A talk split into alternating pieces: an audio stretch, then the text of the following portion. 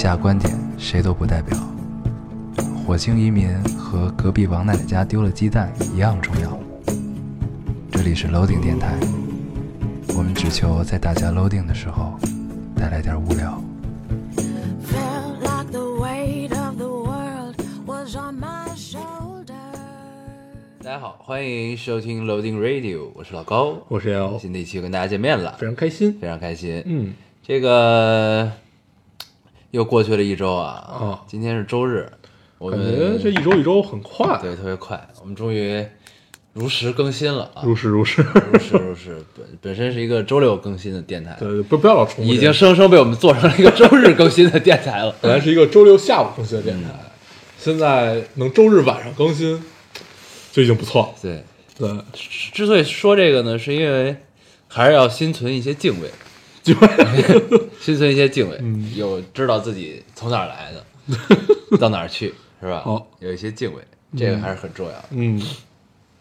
这周本来想去看那个神奇动物的，啊，你看了，我还没看，对，看一半的时候我睡 睡着了，所以你就是白看，是这基意思基本是。这电影很好啊，不不不是因为电影原因，是因为我最近一直很缺觉。你第一次就哈利波特的系列的电影？呃，我以前是是的，然后表明你的立场。对对对，但是也不是，但是神奇动物还是很喜欢的，还是很喜欢的。然后我听有朋友说，他去看的时候，他参加的是类似类似于粉丝场这种东西，首映对，然后大家都是打扮起来去看的，啊就是戴着帽子，穿着斗篷，就是都这样去。对，所以里边出现梗的时候，大家都在尖叫，然后就是就是啊，就怎么着怎么着，然后他一脸懵，就是哎这是？他们为什么要叫？然后怎么样怎么样？但是我关注了几个，这其实又是一个很卖腐的片子啊，又卖腐，哦，就因为《神奇动物》大家知道是没有这个书的。就是二是没有书的，是啊直直接成立为剧本，从一到二这个、啊这个这个区间，不是不是这个过程是没有书的，所以你就感觉这黑罗琳故意卖腐，啊，对，但是给了他卖腐的空间，因为对。没有书，因为卖的是谁的腐呢？大家从预告片里也能看得到，我都没看预告片儿。是那个裘德洛和小雀斑。不是裘德洛和德普的。哦，他们俩的腐，对，而且他们俩年轻的时候，这个俊美的程度堪比当年的阿汤哥和这个皮特。但他俩现在都老了，不重要，不重要，一。个老了，一个发际线堪忧。嗯，就是我看完这这个电影，又深切的感受到了，就工业还是很牛逼的。嗯就是你里边任呃抛开特效不谈，咱们就聊演员这事儿。嗯特效肯定很好啊。嗯演员这事儿就是没有一个人让你出戏，你就觉得这角色只能他来演，你找不出第二个人。嗯，对，等看了吧，等看了我得再看一遍再聊，我就不记得剧情了。行行 对行，我们立个 flag 啊，嗯后边聊一下神奇动物，对，反正肯定会看的。是的，嗯嗯，那咱们还是老规矩，先读一下留言吧。好，啊，你来读我读。读一个，嗯这听众说，昨儿和男朋友小刘煲电话粥，异国恋久了，总是想吵个架，刷一下存在感。于是他说什么我都不听，他说早早睡觉哦，我回睡你个大头鬼。他继续温柔地说：“怎么啦？今天心情不好吗？”我说：“心情不好，你个大头鬼。”后来他委屈了，理直气壮地说：“我看你大熊今天就是存心为难我胖虎。我截这个留言。对，秀了波恩爱，啊，哦，挺有意思。找找存在感。原来女生想吵架是为了找存在感啊！嗯嗯学到了，学到了。哎，原来是这样。嗯，男生呢，永远都会进入这个套路，就是当女生想找存在感的时候，男生会很认真的跟她进行辩论，就像奇葩说一样，呃，很尴尬。很尴尬，很尴尬。突然觉得有一丝尴尬，人家只是想刷一波存在感，对，你非跟人辩论，嗯，呃，有意思，有意思。这期奇葩说，哎，算了，待会儿再聊。嗯，你读一个。我来读一个啊。这位听众说，去年在美国夏令营时，偷偷喜欢的一个学长，留长发闹摇滚，在洛杉矶淘旧唱片，唱加州旅馆，特别烟偶，但没有后话，无疾而终。今天突然看到他发朋友圈去日本的比赛和女友的合照，这这字儿应该怎么念呀、你看。咱咱们俩在节目里，悠乎吗？还是什么乎？我是文盲。呃，我我也是，哎，这字儿应该怎么念？反正就是突然一年，就是咔嚓一年过去了，我也恋爱了，时间真妙啊！往回看，云淡风轻，觉得他们会幸福长久，我们也是，嗯嗯，我们也是，就他也恋爱了，嗯，嗯，就是这两对儿都会幸福长久的意思，嗯还是不错的啊，还是不错错的。人生的美好都是止于此的，不能想嗯，这种事儿，也许你们在一起也不太会好，嗯不不不要这么悲观，但是美好往往止于此，嗯，就是这是一种特殊的美好。我读一个啊，嗯。这跟你这差不多，嗯。呃，翻出了小学同学的 QQ 号。六年前，我们都是名列前茅的好孩子。他是因为梦想，我是因为他。后来天赋使然，他考上了市里最好的中学，而我因为家庭的原因，只升入了镇子里的初中，渐行渐远。如今他高三，剑指复旦，信心满满。我大一，艺术二本，浑浑噩噩。呃，我依旧我依旧为他骄傲，可是骄傲里带了几分苦涩。错过呃，我打算要考研了，不想继续学音乐了，可能会跨专业考新传新传新媒体传什么吧，然后谁知道呢？总之想要重新追上他的步伐了。老高友，祝福我吧，加油，未来可期。错过了六年，这一生也不会有有联系了吧？毕竟他生来就是天之骄子。嗯嗯，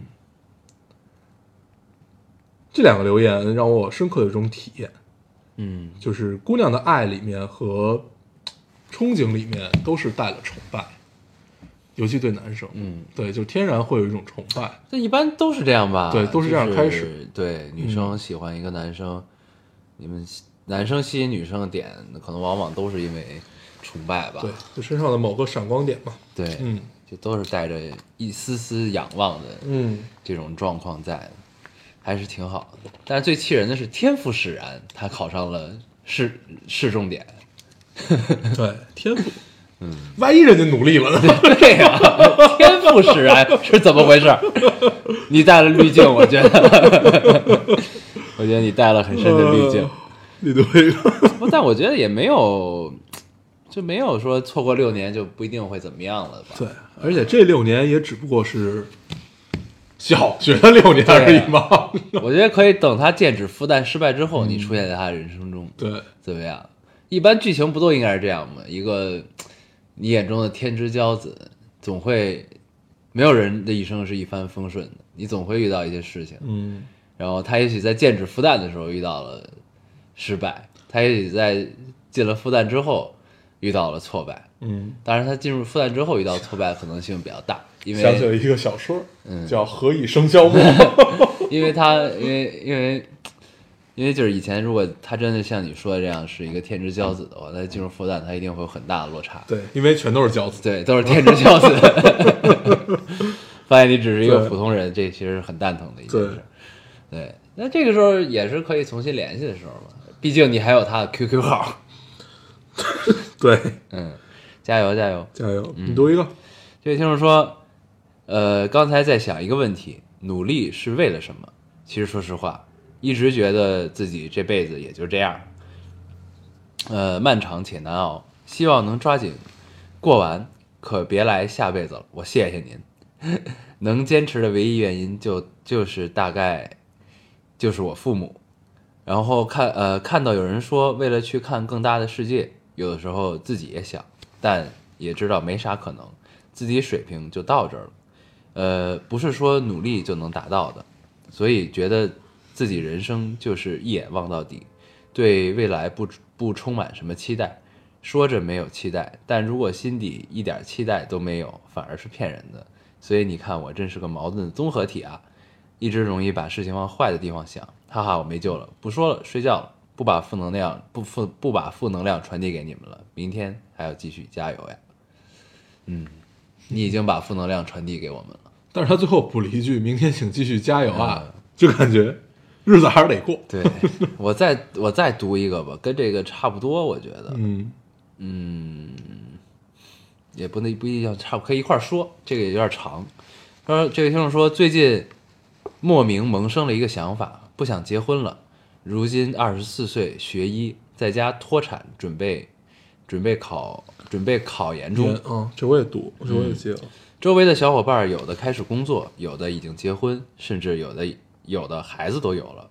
有时候我会特别焦躁，眼看就要奔三了，却还却还是什么都没走上正轨的小孩子，就是那种别人都交了卷，自己才写了个名字的感觉。有有小伙伴说，人生如果把结婚生子刨除计划之外以后，做许多事情都可以从容很多。学医的周期很长，可能到了快三十才能有个正儿八经的工作。周围的小伙伴都早已打完了这个 boss，向下一个关卡跑去，压力真的蛮大。学医这六年的时间，学到的不仅是知识，还练就了心理建设的能力。周围的小伙伴也有不止一个人在吃抗抑郁的药，我也曾临近抑郁的边缘，不过好在调整过来了。（括号好了，说了那么多，我已经找不到我想说的中心思想了，感觉还有很多话没说完，唠唠叨叨那么多字，我的天，可怕！）回括号。总之，每次打开电台，听到你们的声音，很暖，很亲切，真好。嗯咱们两个可以一块儿说一说。嗯嗯，我最近看了《奇遇人生》范晓萱那一期，啊，那我也看。嗯，我觉得那个其实是，就是你仔细延展的想一想这个问题，其实是可以解释，或者说可以帮助到这两个听众的。我觉得，因为我看完之后，我其实有一个有一个有一个感受，就是其实人生是，人生其实就是从一个结果到另外一个结果。你明白我意思吗？嗯就是你拿范晓萱来说，她的上一个结果是她因为健康哥，因为什么，包括后来出的那些歌，然后他获得了一个结果，这个结果就是他家喻户晓，他上春晚，他怎样怎样，但在这个结果之中，他觉得自己有点拧巴，嗯。就是他是因为健康歌被大家认识的，然后但其实他自己知道我不是那个样子的人，嗯。只是那首歌那首儿歌恰好火，他定义叫儿歌，只是那个那首儿歌恰好火了，然后呃大家以我那样的一个形象认识我，但其实本身的我不是这个样子，嗯对，然后他等于后来他中间肯定也作了很久，我觉得就是，但是但当然我不是很了解他，嗯他肯定也作了很久，然后然后有挣扎，有有年轻，有怎样，然后那在又时隔了很多年，我其实也很久没有见到过他，就在公众的视野里。那嗯，他之前不是一直在出各种专辑吗？对，就他已经听过就是就是在做纯粹的音乐，对啊，然后做自己想做的音乐这种东西。然后呢，这我再次见到他就是在阿雅的《奇遇人生》里，然后看到他呢，你你等于我又看到了另一个结果，我从上一个结果看到另外一个结果，这中间隔了得有十几二十年吧，嗯呃，十几年吧，嗯对，就是，然后我就突然就在想，其实就是人生就是从一个结果到另一个结果，嗯，对？吧？那第一个听众的留言，你现在结果叫这个很丧，觉得自己的人生一眼望到底。那十几年之后，你再看现在的你和当时的你，这两个结果比，可能还是不太一样。那学医的这个姑娘也是，大部分人，你身边人的生活都已经打完了一个大家共同要打的第一关的 BOSS，嗯。然后可能考卷上你刚刚写上自己的名字，嗯。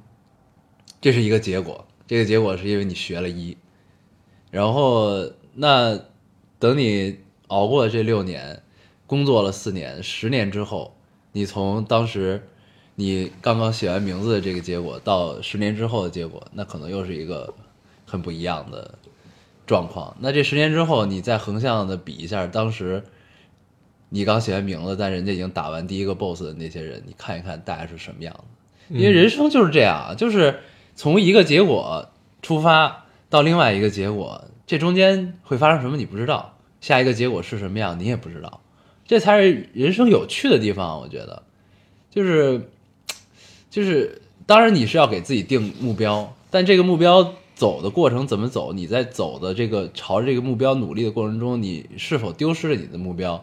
你没有丢失，你达到了你的目标，那这中间过程你的收获，这是你自己的。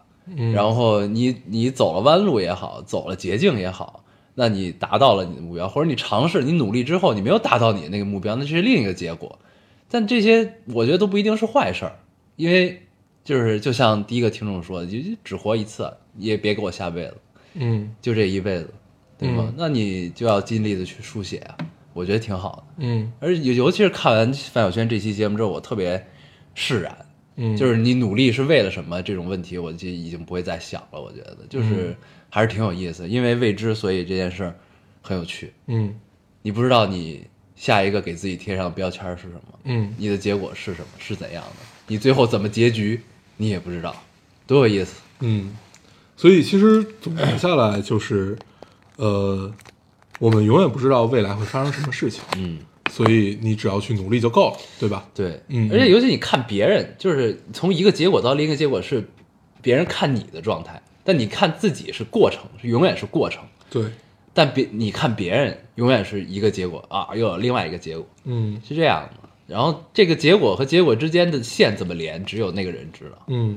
就是这样，对。嗯，很有意思。其实我看《去人生》那一期，范晓萱那一期，就一个感受，就是我我也没觉得他活明白了啊，我我也只是觉得他只是知道当下我要什么，嗯对我现在不想被人看见，嗯，那我就做点自己的事儿，对啊，挺好的。对，其实就是就就是就是你只不也不用非得想我未来一定要达到一个什么结果，就是你去做，去你当下想要什么你就去要，有一个规划就可以了。这种规划也不用非常长期，因为太长期的那也不叫规划，那那他妈叫理想，目标，嗯。然后你脚踏实地去干，然后不要轻易的怀疑自己就可以了。你对一个。嗯，我看我还有吗？嗯，我读一个轻松一点的吧。这位听众说，今天还蛮开心的，洗了头之后头发没有翘，保持了恰到好处的对称。食堂阿姨按错价格之后，一个小哥哥站了出来，跟那个阿姨说：“你打错价格了。”走在梧桐路上，呃，走走在路上，梧桐树叶子掉了一片在我的怀里，觉得莫名的浪漫。下午学会了调吉他的弦，一点点小事都会觉得很开心，可能是因为自己的心态变好了吧，觉得一切都开始慢慢好转了，真好。发了一个比心的表情，我看着有点特别高兴，嗯，对，真的是特别高兴。我生活的偶然给了他一次释然。对，就是应该是听起来是经历了一些事儿，嗯然后在一个处在一个慢慢变好的状态，嗯，对，这种感受非常好。就你发现生活里的很多小细节，你每天看起来好像什么都没干，但是只有你自己知道是有多么的充实。嗯，对，真的很好，祝福你。加油！嗯我来读一个，什么叫钢铁直男？就是人家姑娘说，为了更好的听你们电台，特地买了个小音箱，明明算是暗戳戳的表白，结果你们说估计只是声音大了点儿，还是多听听音乐吧，更划算一些。所以你们是主动放弃上市的可能性了吗？嗯，这个我也接了。嗯我觉得俩，一个这个，嗯还有一个那个上期说买了小音响那姑娘发了一张图来，嗯是她那个音响的照片我，看那个，对，长得很像一个缩小版的黑胶唱机啊。对，对，我们确实放弃了。放弃了。这个，毕竟我们是两种生物，还好我们的听众里还有仙子，哈哈哈，仙子可以理解我们吗？可以，可以，可以。哎我再读读啊，嗯你来，你来。我读一个啊。这个听众说，我谈恋爱了，对方是一个帅气、温柔、会唱歌的男人，唱歌很好听，想出唱片的那种。他比我大七岁，我们很相爱。可是他结过婚，妻子去世了，有两个特别可爱的孩子，一个三岁的儿子，一个四岁的女儿。我们看见这个，嗯，两个，呃，两个孩子超级软萌。他是外地人，但是离舅舅老家不远。我们已经到了谈婚论嫁的地步了，家长有点嫌弃他结过婚，而且觉得这种婚姻我会很辛苦。尽管他们也很喜欢那两个孩子，喜欢他，但是舍不得我吃苦。我是一个孝顺的孩子，最后还是决定不和他结婚，但是又舍不得分手，于是就继续继续谈着，不分手，也不结婚。忽然觉得自己有点渣，好吧，这是我昨晚的一个甜蜜的梦，呃甜蜜而烦恼的梦。我还是个母胎 solo，好想谈场恋爱啊！可以看出来你很想谈恋爱了，我已经找见结过婚的。对我不是关键我，我在读到最后一句的时候，我一直在想这个故事，嗯，一边想一边就觉得这个故事感觉只会出现在小说里，有点扯，有点扯。对。后来发现确实是场梦，对，然后有一个听众给他留言说这是西有点西西戏精。京本人，嗯，太逗哎。呦，看得出来你真的很想谈一场恋爱，嗯，但是不要谈你梦里这种恋爱，很累。嗯。很累。先谈简单的，再谈这种难的，好吗？对，你读一个，我读一个，我最后一个。晚上七点二十，坐在飘窗上，喝着 whisky，听着电台，想把所有的烦恼都抛掉。两杯下肚，已经醉了。世界这么大，却没有我的容身之地。老高、黄黄，你们要一直陪在我身边呀！明天我就去看这两部电影。感觉他的求生欲很强，我觉得这可能就是之前咱们说的听众们的孤独时刻吧。对，嗯，没事儿，还有我们，但世界还是有容身之地的呀。你不是还有一个飘窗的吗？对，还有我还还有酒电台。对不对？嗯我读一个啊，嗯这听众说，嗯开车带朋友回家，嗯刚呃刚发动就自动连接了手机，开始公放电台，嗯，赶紧关了音响，心里默念别问，别问。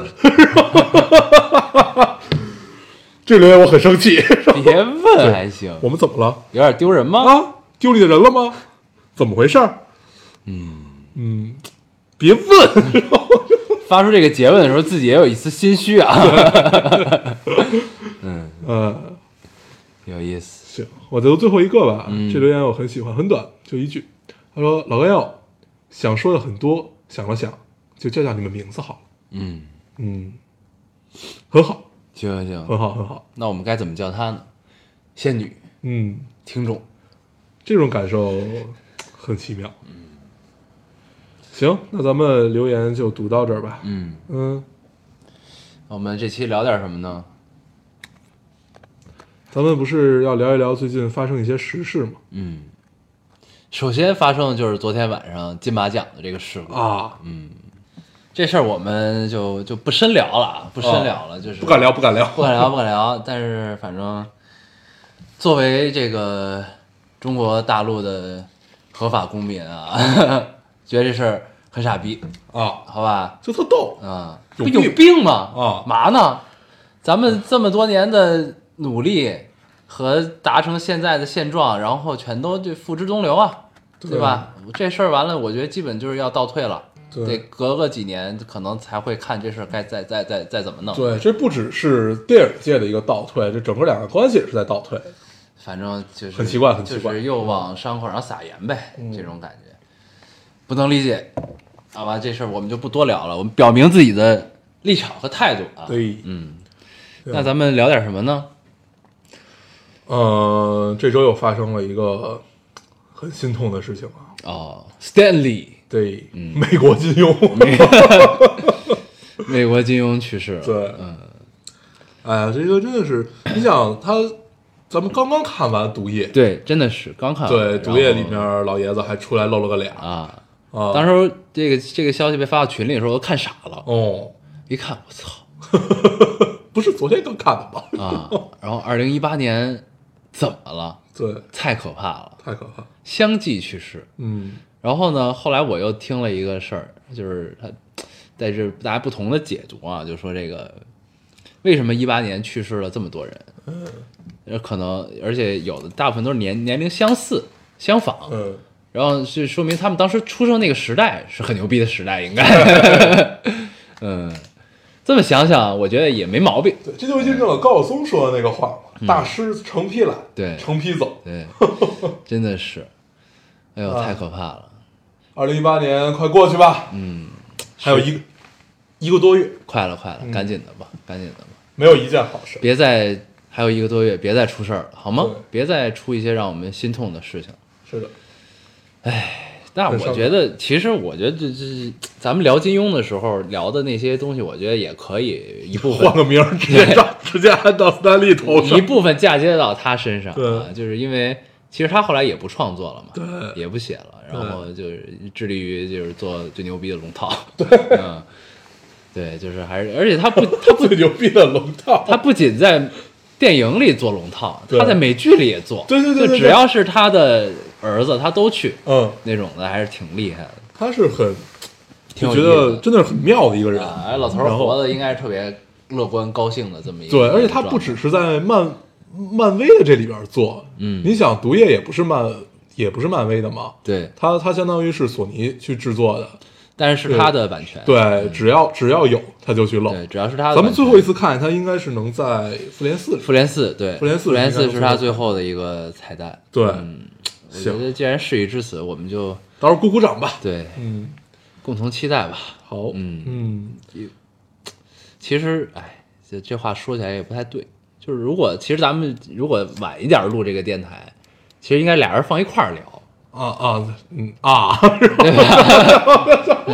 是不太合适。，就是应该放一块儿聊，会就是效果会更好一点。对但当然我们其实我们不是漫画迷啊，我们真的就只是因为看电影才知道这老头所以我们就是知道的事儿也不多。对，我们可以看看身边有没有谁特别了解嗯，漫威宇宙的人，让我跟我们聊一聊他。好像也没有啊，没有，真的没有。行吧，嗯。反正我们就在这儿提一下，缅怀一下这位大师啊，给我们带来了这么多快乐是的。和视觉盛宴，嗯，谢谢他。你先，行，那咱们这期就跟大家聊一点最近看的一些东西吧。你最近看了个电影啊，啊？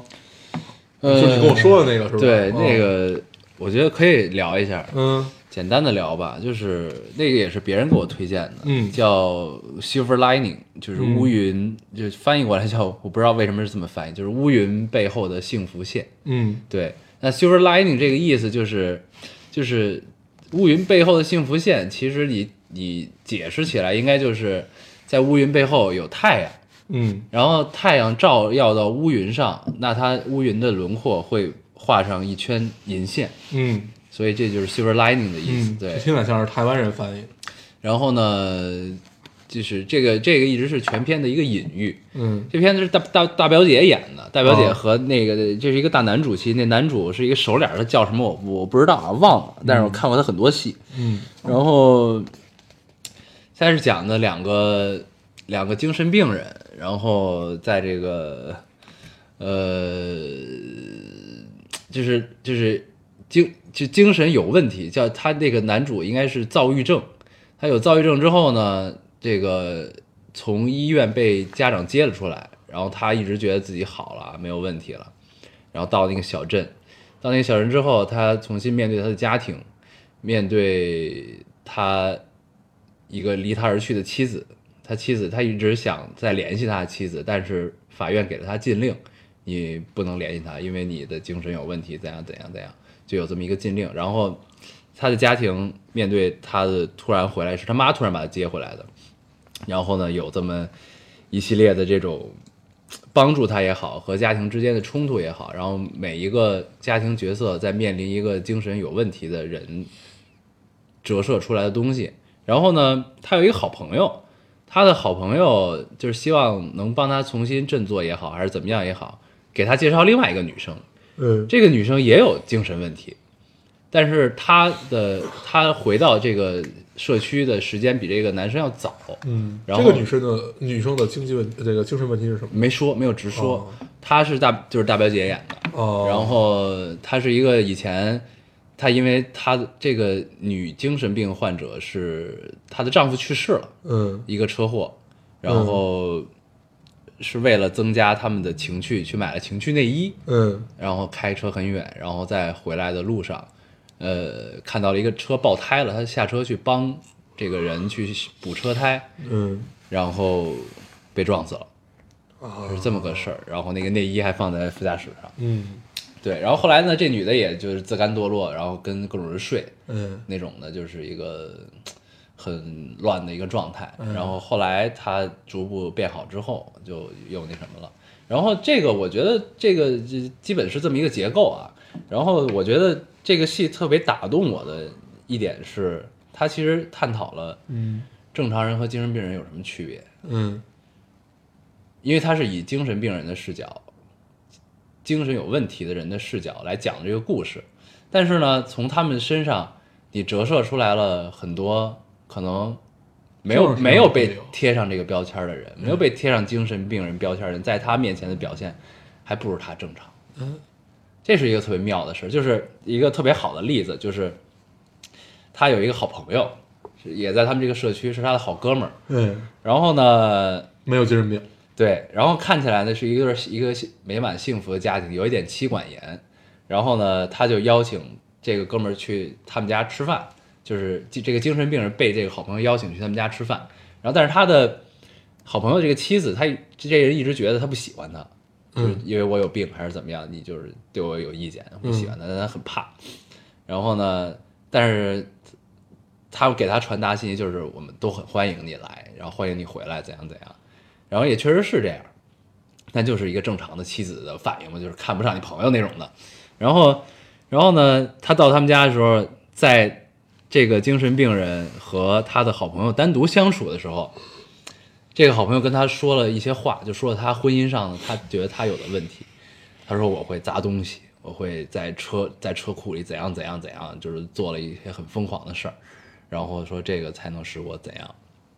但那个时候，这个男主看他的眼神跟看精神病人眼神，我觉得没有区别。嗯然后这个场景发生了这次一次之后，发生了应该还有第二次和第三次。嗯我印象中啊，或者只有第二次。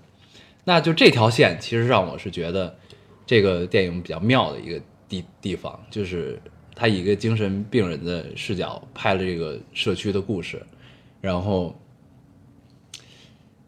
来反映正常人到底是不是正常人嗯，啊、然后就来反映所谓的正常到底是，对，然后其其中有一有一有一场有一段戏我特别喜欢，嗯。就是他跟就男主跟女主认识之后，嗯。正好赶上了是万圣节，两个人出来第一次 date，但是呢，因为这个男主一直戴着婚戒，他有妻子，他想追回他的妻子，然后呢，但他联系不上，因为所有人不让他联系他妻子，嗯。然后这个女生因为认识他的妻子，然后他就约他出来，希望他可以，我可以写封信，你帮我转转交给我的妻子，是这么一个起因。嗯然后呢，俩人就坐在一个就是那种路边的一个小餐厅里吃饭，然后呢点的都是很奇怪的东西。男生在晚上点了一个葡萄麦片儿，然后放点牛奶，嗯然后女生点了一杯茶，俩人就因为这事儿吵架。你为什么要点这个？然后女生问他你为什么要点这个？男生跟他说你为什么要点茶？女生说你他妈点了这个，我当然只能点茶了什么的，就这种。反正呢，俩人就是一度，后来呢就是斗嘴，然后聊的，后来就是女生说我愿意帮你，嗯然后再后来就是因为一个什么事儿，反正节奏急转，就俩人吵了起来，呀，然后跑，女生跑了，嗯很生气。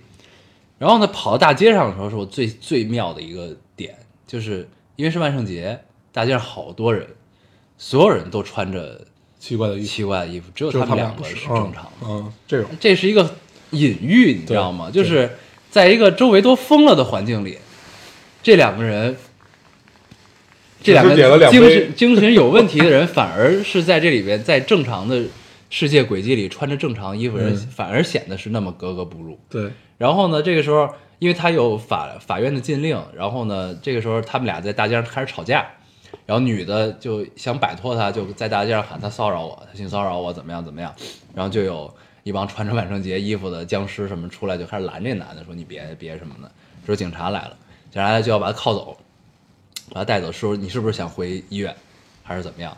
然后这一瞬间，这个女生就看着他那样子又，又把之前的那种愤怒情绪控制了下来，然后说没有，我们没事儿，我 OK 了，就就可以不要抓他，怎样怎样。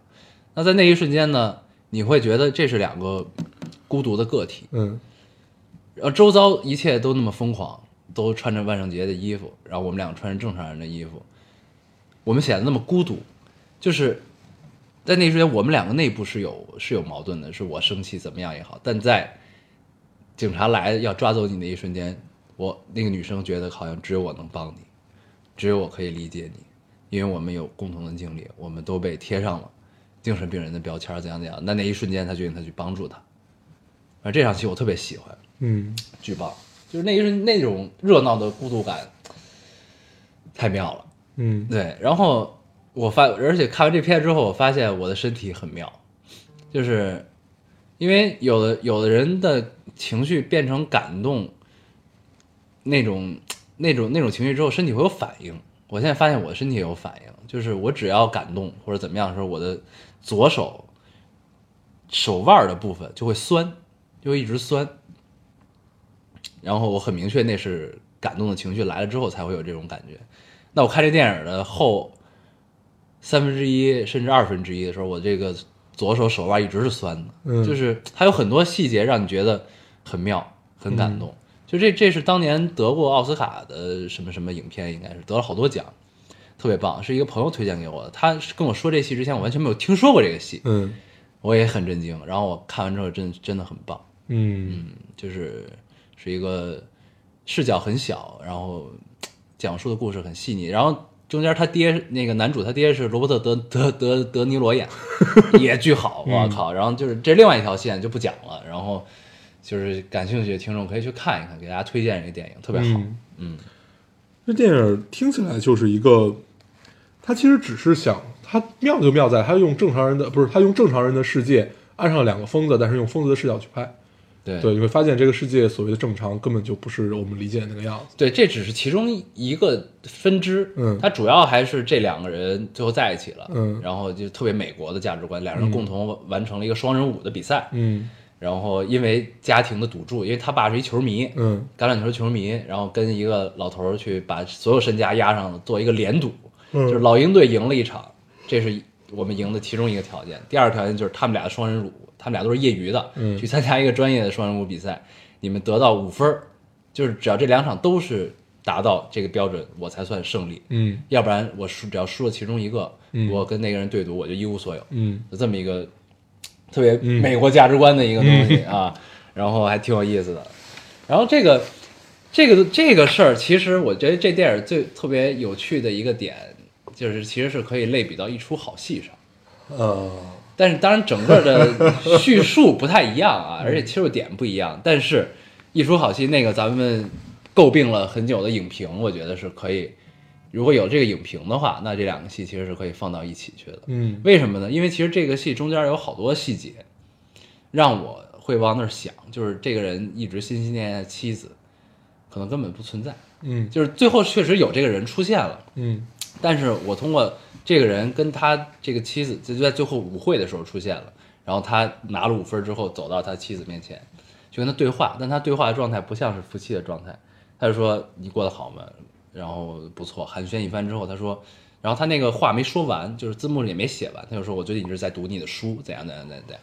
那我觉得不像一个妻子之间的对话，他可能把他假想成他的妻子，呃，怎样怎样，我不知道。然后呢，包括他刚回到回到这个回家之后，然后第二天他爸就死活要拉着他跟他一起看球，嗯呃因为他们就是橄榄球球迷有一个迷信，就是说你是幸运的人，你可以给我带来幸运，你要坐下来跟我看球，我球队才能赢。嗯然后确实他坐下来之后，过会儿他球队就赢了。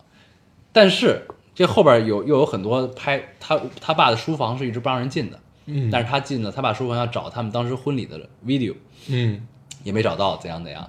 但是他爸书房上有好多橄榄球的录影带，嗯你知道吗？嗯就是就是当时没有任何感觉，但是我看到结尾他跟他妻子对话那个状况嗯的时候，你就会觉得他爸当时一定要拉他坐下来看这场球的这个比赛，可能是一录像。嗯他他爸知道这个球的结果是怎么样的，但是他为了帮他的儿子，这样让他知道他是尽力。对，就是去帮他重建信心嗯。但是其实他爸一直用一种很隐晦的方式，因为父爱就就是呃深沉的父爱那种感觉嘛。对对然后他爸就对于他儿子刚回来的时候还是挺惊讶的，然后嗯也表示出来，表现出了一丝抗拒。嗯你为什么要回来？啊，就这种的，对，反正就是这个才是真正的埋梗，你知道吗？嗯就是能让你想到，可能这个人根本不存在，因为他结尾其实也没有解释这件事对，结尾就是他跟大表姐最后在一起了。对，对，但是这中间你可以对上一些东西，嗯这个还是挺有意思的，对，非常好。其实这么听起来，大概就也就是一个中年失意的中年男人，然后没有办法，只能回了家。不是，他是他是接受精神治疗，然后他妈就把他接了回来。嗯啊，然后重新相爱的一个故事。不，他俩是新认识的人，对，他对，们就是重对跟跟一个新的人重新、对重新相爱的，就是重新回归社会，对对对回归正常社会的嗯这么一个过程。他这个视角真的挺有意思，但这个只能在美国的语境拍，美国好莱坞这种语境拍才可以。嗯对，因为这种，呃，拍人性细腻这种东西，你说有多细腻，它肯定不像日本那种电影，就是细腻到连光这种东西到到这种程度。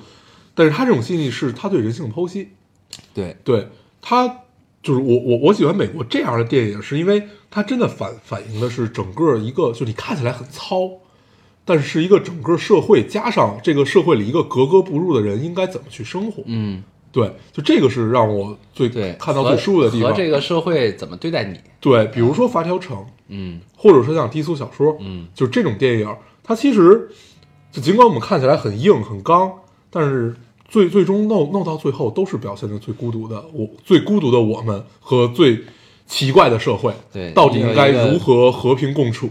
你有一个粗粝的外壳，但其实最后剥开都是一根针扎着你，对这还是挺有意思的。对但是但是乌这个乌云背后不是不是粗粝的外壳，它嗯这上来就是一个很细腻的故事，那真的很好，就是很多细节，而且演员演的都太好了。嗯，大表姐真的是没有毛病，大表姐真的是什么都可以来，就是我觉得我看她演过，就是就是是我觉得她最美的一部戏，啊，特别好，真棒，就是极力给大家推荐这部戏。嗯，乌云背后的幸福线，嗯嗯，可以，嗯。然后我还看了一个电影，嗯，你要你你先聊别的吗？没有，你可以一块聊。我还看了一个电影，这是一个韩国电影，是那个我在一公众号上被人推荐看，我看到之后就去看了，叫《特工》，哦，也叫《工作》，我知道这个电影，对，嗯。讲的是朝韩关系，嗯。啊，朝韩关系这么一个真实事件，叫黑金星，嗯嗯。黑金星这个特工事件改编的，然后里边有，当然就是里边有一些真实细节，也有一些演绎啊，这个，嗯但是这个他拍的呢，就是是一个是一个反思，就是就是是反思这个，就是当就是有没有。但这个这个这个这个这个这个电影不知道能不能聊不太好聊，好像我 就聊到这儿我就黑猩猩事件是不太好聊的一件事儿。就聊到这儿，我突然觉得这事儿有点那什么哈，嗯算了算了，不聊了不聊了，但是挺好看的，尤其是他拍到朝鲜，因为他没法进入进入到朝鲜境内拍，对，然后他都是呃买的素材和做了一些特效，嗯。但是就是尤其是黑金星接那个那谁金金日成呃金正日是金日成金正日啊，第二代第二代金呃金金正日，金正日对，就金正日接见黑金星的时候，嗯。就那那段很牛逼，我觉得、啊特别棒，嗯，对，挺有意思的。行就是就是就是，但是剧情我觉得就不深聊对了，还是挺有没事。他现在能在视视频网站上看到，嗯嗯，所以就应该还好，应该还好。嗯，但是我就别聊了。不聊了，不聊了嗯，咱们聊聊最近的综艺节目吧。嗯最近我我比较喜欢的两个综艺节目，就《奇遇人生》里面的那个李诞那一期，嗯那期看的我很高兴，但是我高兴的点其实不是在于李诞，嗯是在于李小牧。对，我第一次知道李小牧是看他的书，具体我已经忘了他写的是哪是嗯哪哪本了。嗯对，但是我记得当时看的时候，觉得这个人好爱吹牛逼啊，然后 就反正看完之后感觉还不错，特别特别小的时候，嗯，好早以前。然后你后来发现他并不是在吹牛逼。啊，然后后来看了圆圆桌派，嗯，对，然后对我第一次知道他是在圆桌派里。对，然后他给你讲日本这个样子，当时只只只只是觉得他是一个很皎洁的男人，啊，有点帅，然后一个有点帅，然后混歌舞伎町，混这个灰道长大的。对嗯，嗯，然后是这样的一个感受，直到这回看《奇遇人生》，嗯就你感觉是三个状态下的他，然后在你人生的三个阶段分别看到，嗯，然后一下就给你特别深的感受，这这是其实是就跟我之前说的是，你看到这个人三个结果，对三个不同人生阶段。对，嗯，耀木也就是很早去日本，然后在歌舞伎町打，相当于真的是打出了一片自己的天地。他带着李诞去歌舞伎町逛街的时候，啊那个太牛逼了很，很老有人给他鞠躬，真的是一帮人给他，就真的是你你你走过一个人，他就是他就是一个穿一个像一个上班族的样子，穿一个很普通对，然后背一个看起来很破旧的书包，然后你一走过歌舞伎町，所有人在给你鞠躬，嗯啊，太屌了。非常棒，而且你是一个中国人，对，对，一个中国人混歌舞伎町，听起来就很妙。嗯，对，然后他现在在干嘛呢？在竞竞选议员。对，就应该是上回选没选上还是怎么着，反正就是他他好像一直在干这件事。他又开开启人生的一个新的阶段。对，然后你看他住的房子非常小，对就完全不像一个黑道老大的样子。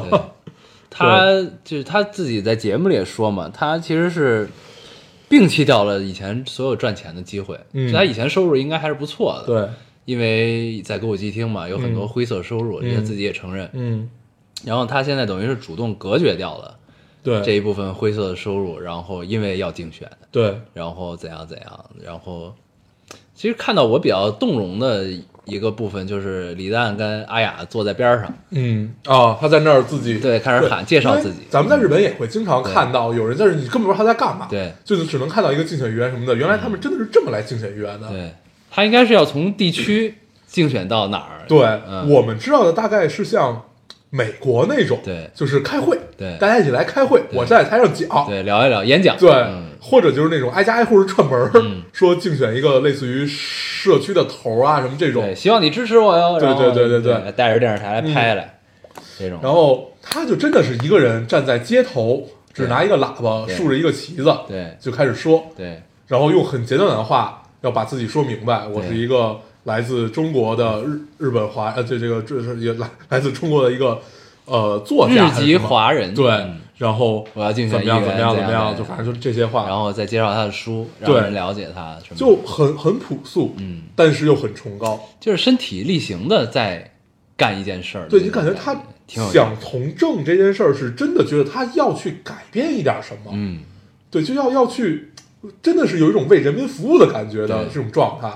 嗯，他很有意思，因为他我觉得他跟李诞的是一个很好的对照，对，啊、就是他今年五十八岁，对，然后呢，好多人都说这个李诞是一个活明白了的人，嗯，然后怎样怎样怎样，但是就是我会觉得有点言过其实啊，这这这这这这个这个态度，嗯。这个状况，因为我不，因为他跟咱们差不多大，他跟我一边儿大，跟你一边大，嗯。那我比他小一点儿。嗯，小一岁，啊，嗯。然后就是我是觉得，嗯，你说他真的通透吗？我不太觉得，那可能有还是挺拧巴的，就是他觉得自己获肤浅，然后并且获得了快乐，但是因为你看许知远跟他聊十三幺，你就能感受到他其实挺拧巴的，啊，那期节目我也很喜欢，对嗯，就是那期节目我看到了不同的许知远，对那期其实出彩是许知远，因为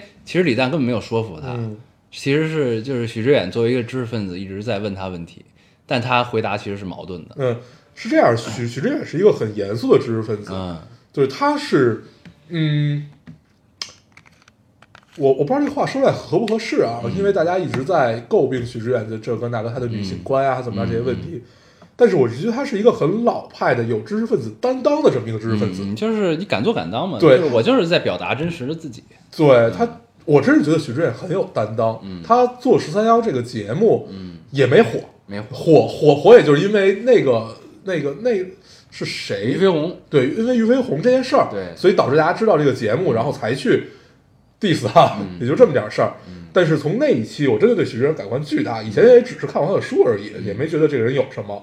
但是那回听他聊，你觉得蛋总还是一个孩子，对。对，就还还还不是一个能能能和一个纯粹的知识分子去沟通这么一个状态，是就是嗯许知远是其实是他是一个知行合一的人，他是一个坚决贯彻自己相信的事情和东西的人，嗯。他不会是怎么样。但是他他跟蛋总也是一个对照。我当然，我觉得就是我当然我其实不是在 diss 蛋总，就是我还是挺喜欢他，他很反应很快，很聪明。对我特别喜欢他。但是呢，就是就是他现在表现，就是给公众表现出来的样子和大家对他的理解，我不知道是现在的这个结果是不是他想要的，你明白我意思吗？所以他一直想说什么时候等给他不火了，嗯他就出一档节目，嗯，叫叫误入娱乐圈啊对，就是因为这个事儿，就是你完全会感受到他的拧巴，嗯就是他也喜欢钱，对吧？他也很明确的说我要赚钱，然后呢，但是他又又又让大家觉得他是一个活明白了的人，很通透。然后他最出名就是“人间不值得”这句话嘛，就是但是这有后半句，什么呢？他自己他自己说我忘了，但是其实不是那个是他的最后一句话，他说就是就是你人间不值得是不值得你不开心，嗯他的意思是就是你努力做了一件事儿，你没有达到你预期的结果，你有了一些别的情绪怎么样？别这样，嗯，高兴一点，人间不值得你不高兴，其实是这个是这个意思，对，嗯，但是我我知道这是这个意思，对，因为大家都就是很多人都在聊人间不值得，人间不值得，然后就是忽略了前半句，嗯对是这个问题，对，嗯就是他人间是不值得你不开心，他的原意是这个，所以就是，但是就是我不知道现在大众对他的理解和这种东西是不是他想看到的，或者说是不是他觉得是他要实现的目标之一啊？但是反正我看到通过各，因为他最近出镜率很高，然后我在通过各个渠道看到关于他的对对谈也好，怎么样也好的时候，其实他还是挺拧巴的。但是我觉得挺正常的，就是我觉得拧巴是件好事儿，是，哦但是你你我我说的是，你不能标榜自己通透，或者标榜自己想明白、活明白了，你明白吗？但因为你表现的是你拧巴，然后你让别人觉得你活明白了，我就我有点不太能理解这件事儿，你知道吗？当然他自己没有说我自己活明白了，嗯，但是是别人这么觉得的，那我就觉得这个这个这个评价或者这个标签有点不太对，哦，我是这个意思，你知道吗？哦明白，对就他但是这事儿有可能是别人有问题，可以啊。比别别人给他贴这个标签有问题。啊，那就、哦。那就更更反映了我们的盲从，对对对对对，是这个道理，对吧？对，嗯。我觉得就他的拧巴就是来源于，呃，他活明白点可能在于他对于金钱这这件事儿，他觉得我我之所以活成这样，是因为我可以拒绝掉那些我不想的工作，是我可以选选择性的去挣钱，大概是这样一个。这是他在《奇遇人生》里说的，对。但是是这样，就是他在呃十三幺里说的是，我其实一直在妥协嗯，和不说真话。对，然后那许志远就问他你快乐吗什么的，然后他表情很复杂，嗯然后他说我就是想活得肤浅，这样我获得快乐比较容易什么的，嗯但这就是矛盾啊。嗯就是你首先妥协，为什么有妥协这个词？因为你妥协你一定不快乐。嗯，对吗？然后他就说我要活得肤浅，他说他现在结果是我要活得肤浅，这是因为他妥协的过程。我我觉得妥协这件事儿是这样啊，就是如果妥协了，给你带来了非常大的财富收入，或者你想要那些东西，那你妥协是值得的，会带给你快乐的，对吗？那这是我觉得是不同的愉悦，因为他一直希望自己是一个作家，对你知道吧？对就是就这种愉悦，我不知道，就是我他应该还是挺喜欢写我。我不是说他这种状态有问题，因为我刚才说了，他跟咱们一边儿打。对对对对对对对我不是觉得这个有问题，嗯我只是觉得现在大家对他的理解有问题。啊，对，我觉得大家都是正常人。对，而且我只是想通过我说的这些话，告诉大家我的理解，他拧巴是怎么回事，然后你们觉得他活明白了，我不这么认为。啊，是这个意思。对可以。他现在其实正是他挣扎的过程，我觉得，正是他最挣扎的时候，怎么活 怎么能活明白呢？对不觉得，对，就是这么简单啊，这事儿，就是他，你可能会让人觉得他现在年龄和他说出来的话和他的知识的结构和储备，会让人觉得，哎，这哥们儿不错，嗯。知道的东西挺多的，然后有些东西看起来也挺有道理的。嗯。对我觉得这都很好，这都很好，但是我觉得不应该把他理解成一个他活明白的人。嗯，啊。我觉得是这样，每个时代大概都有这样的一个人出现。我们年轻时候那个人是韩寒，嗯。就是所谓的意见领袖嘛。嗯对，就可以把他当做意见领意意见领袖这么去聊。那这个时代的年轻人，可能那个人就是李诞。嗯，但我觉得蛋总的出现在我们的视野也是一件特别好的，对对对，就因为他首先他长得不好看，对吧？他不帅，嗯但是呢，他是纯粹是靠才华才华，嗯或者说内内涵段子，这个一个一个他的脑子里的东西，然后用一种有趣的形式表现出来的这么一个方式，让大家熟知他。嗯这是一个完全不同的成长路径，跟大部分出现在我们视野里的人，嗯对吧？就是我觉得还挺有意思的，嗯而且他又这么年轻，嗯反正我觉得挺好的。但是就是让我产生一些困惑，就是大家对他的理解嗯，啊，我觉得不一定是这样的。对，我觉得就说回刚才啊，你想我们年轻的时候看韩寒，真正他韩寒迷人的地方也也也是李诞这一套东西，其实，嗯。就是只不过韩寒把它融汇在了小说里，就是把这些看起来是大谁都明白的大白道理，但是用非常有趣的故事给你把它讲出来，最后总最后总结起来很荒诞。但你看韩寒也是从一个作家变成了一个导演，嗯。就是一个结果到另一个结果。那这个事儿，他后边会再会变成什么样，我都不意外。就是他是一个可以预测的人，我觉得，就是就是可以，不是可以不不能叫预测啊，就是他你们无法判断他会做出什么事儿来，但是就是这个人的状况是啊不会让你意外的，我觉得对对，这是挺有意思的。我觉得咱们说回来啊，就是说这个蛋总跟小木哥的对照，嗯，就是这，我觉得真正活明白的是小木哥。对对，就是对就是，这也是为什么我说我看那期我的感受比较复杂。嗯就是因为我知道最近大家对李诞评价都还挺那样的，但是我就我感受到完全不是这样。对，所以就是，但这就是这个对照，我觉得可可以比较明确一些嗯这个事儿，就是。就是你也可以说李李诞没有这个勇气，他可能这一阶段对他说赚钱最重要，对吧？他自己也说了，就是不说真话，什么这那的，或者说用一个搞笑的方式把他想说的真话说出来，怎么样？就是，但是他跟小木哥比，我觉得他就是他自己也说他，我做不到，他就缺乏勇气。嗯，就是他这个阶段，因为这是他现在所处的一个阶段，就是正是挣扎着。他这个阶段，他迈不出这一步来。但是你看小木哥一个五十八岁的人，我不觉得我五十八岁的时候能迈出这一步去，把我以前的灰色收入全都卡掉。嗯我本因为他小木哥妻子也说嘛，他说就是你为什么不能好好的去赚钱呢？嗯，要做这件事儿，但是他就是因为他有一个自己完全坚信的东西，对他一直相信的东西，他一成不变的东西，他就是越要为这个东西付出。对，我住在这么一个地方，然后我每天上街嗯去喊话，去怎么样，我还经营着一个湘菜馆儿，嗯对吧？就是这，我觉得才是真正想明白的人。嗯他做的都是我想做的嗯和我愿意为之付出辛苦和劳动的事儿。嗯，这期节目有三个人啊，嗯，这三个人让我感受都非常好。还有那和尚，对嗯。其实让我感受最好的，除了小木，就是这和尚。嗯。对，这和尚是一个白天去要经营寺庙，嗯。晚上要开酒吧，嗯。然后下了班还得回家跟妻子和孩子谈心啊，什么就是非常，而且还要还要干很多兼职，嗯。就很很累，嗯。看起来就很累。嗯，对我觉得可能这是日本人的 常态啊，对，他就很挣扎，对，对这个事儿就是我觉得这个人可能是这个这期节目里让蛋总最困惑的人。呃，其实不是，我觉得让他真正困惑的是小木哥这样的人，因为你记得开头的时候，他们问到一个问题嘛，说那个当李丹问那个和尚说：“那你准备好真的为就是我忘了他具体说什么为佛祖服务，还是就是为为就是那个彻底呃剃彻度为僧？”底成为一个僧人，对，然后他说我没有准备好，而且他说的非常就我没有准备好这句话说的非常坦然，不仅坦然，而且很平静。他一定是有挣扎的，但是他表达出来非常平静。然后你看到蛋总那个表情，其实是嗯深以为然的一个表情。我不觉得。我觉得他是一个深以为然的表情，就是他其实是相信纠结和相信挣扎，尤其是在精神上的挣扎。不是，我觉得你从一个正常人的理解的视角去看这两个人啊，我觉得小木哥很好理解，嗯。怎么难呢？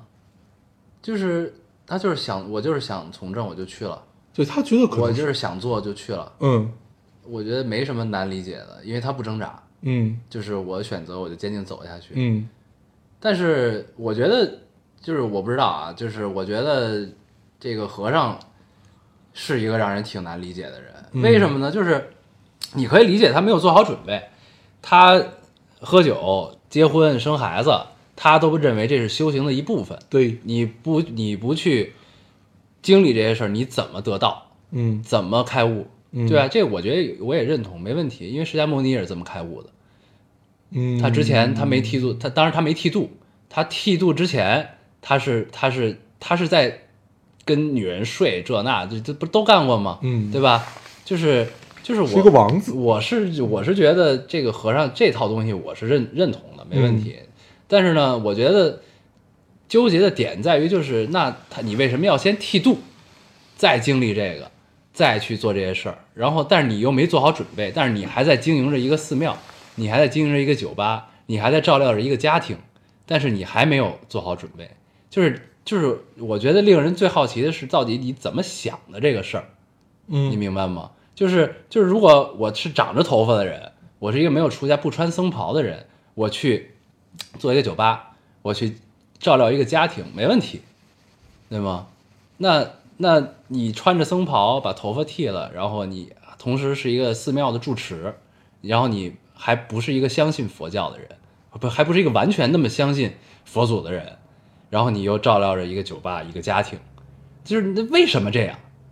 你明白我意思吗？那就我觉得就是你只能解释为这个就是他修行的过程。嗯，我是觉得啊，这有点多少有点像李叔同的影子吧。嗯就你你感受一下这个状态。嗯李叔同相当于就是就是就是按世俗的说法是抛妻弃子，嗯然后去出家了。对我们年轻的时候理解他完全不是这个样子，我们年轻的时候理解可能是不负责任或者怎么样，那那长大以后觉得这是博爱，是大爱，是真正是真正意义上的修行。嗯对，那呃，和尚可能还没有到这一步，嗯还在这条路上去挣扎，嗯，那这就是人生百态啊。是，就是在你只能理解成就是这一切其实都是他修行的渠道、路径嗯可以和手段，对，所以你只能这么理解，要不然，但是我觉得就是，我觉得可能是因为生长环境不一样，对，可能有环境不一样，可能有有的时候，我我们太追求一种所谓活得通透了，嗯。因为你想，咱们以前聊，就我从听今天刚刚聊完，我反反反应过来，其实有一点，我们之前太追求一种所谓的通透感，嗯。就是你把这件事想明白，你要把你的人生想明白，要怎么样，但是事实上还有这么多这样的人，嗯。看起来他活得也没有如此的不开心，嗯。他也也他也是在自己的精神世界里无比挣扎的，或者说他也是在世间无比挣扎的这种人，呃，那这种人的一生算什么呢？他可能一辈子没有想明白。对啊，就是这就是他修行的过程，他可能那今生佛缘未到，所以对他就那可能这就是佛说的众生皆苦嘛？是啊，有有有没有点这个道理？就是就还是那三个阶段，看山是山，看山不是山，看山还是山。他可能现在就是处在看山看看山似山的这么一个阶段，就是从第二到第三的这么这么一个阶段。所以可能李叔同最后的路是走到了，呃，看山还是山这么一个阶段。那可能李小牧也到了这一步，就可能没可可能没有最后出家，没有怎么样，但是他的通透感是来源于这儿的。你是觉得大概是这样的，他他的一个通透程度吗我？是觉得他们的人生状态是不一样的，嗯就是你因为咱们能获得的信息只有这节目里的只言片语嘛，嗯那你看到的就是这个这个僧人，他也不知道自己在想什么，不知道自己在干什么，这就是他修行的过程。他不知道我为什么，就是为什么要经营他寺庙还要经营他不酒吧相信，他没有完全的相信佛，对吗？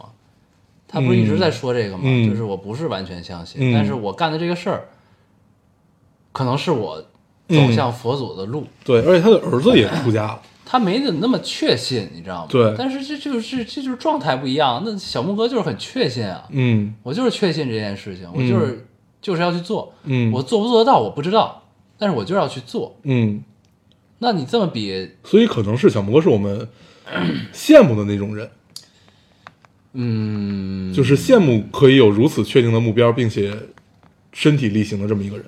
对，嗯这也是李诞羡慕他的原因。对因为他有足够的勇气去摒弃掉很多事情。，对，嗯，所以所以我觉得大蛋总很挣扎呀，其实。，对，所以大大部分人其实是明白自己想要什么，但是不愿意为之努力的。嗯，我觉得可能是这样。努力的程度不够吧？嗯，行，反正我觉得其实人生到这儿吧，咱们大概就聊了这三种人，嗯。然后呃，一种是想明白的人，而且照着去做的人，还有一个是处在中间的人，嗯，还有一个是这个非常挣扎，就是在世俗和佛缘面前去很拧巴的这么一个人，对，嗯，但是，嗯嗯。他我觉得那个僧人也不算拧巴，他就是有怀疑，对有怀疑，带着怀疑在修行，在做这件事儿。嗯。对，反正但是你要，我觉得这三个人确实是三种三种不同的状态。对。反正这期节目是挺有意思的，嗯，这么这么聊下来还是挺有意思的。这节目，嗯，所以其实人生真的是不错，而且每期都能让你感受很好，包括像范晓萱那期，对，就他聊了，就能明明显感觉到这个草原人民的这个虔诚的眼神，嗯，就是我我就是想干这事儿，嗯，而且我也希望得到你的帮助，对，嗯。范晓萱那期给我帮助还是挺大的，嗯，不错。可以。嗯，这日本这期他那个总导演还出镜了，啊。说聊到他们一直帮助的一个，不是一直拍拍摄的一个人。而，且总导演是一个说话节奏巨慢的人，而且一边吃，吃两口菜，想一会儿说一句话，嗯 太逗嗯。挺好。那咱们这期就这样吧，行，我觉得也差不多了，嗯没什么主题哈，嗯，咱们就还是叫 free talk 吧。行，啊，那我们就不过多总结啥了，我们还是老规矩，说一下如何找到我们。大家可以通过手机下载喜马拉雅电台，搜索 Loading Radio 老丁电台，就可以下载收听，关注我们了。新浪微博的用户搜索 Loading Radio 老丁电台，我们会在上面更新一些即时的动态，大家可以跟我们做一些交流。嗯，现在 iOS 的用户也可以通过 Podcast 找到我们，还是跟喜马拉雅的方法。好，那我们这期节目这样，谢谢大家收听。我们，下期再见，拜拜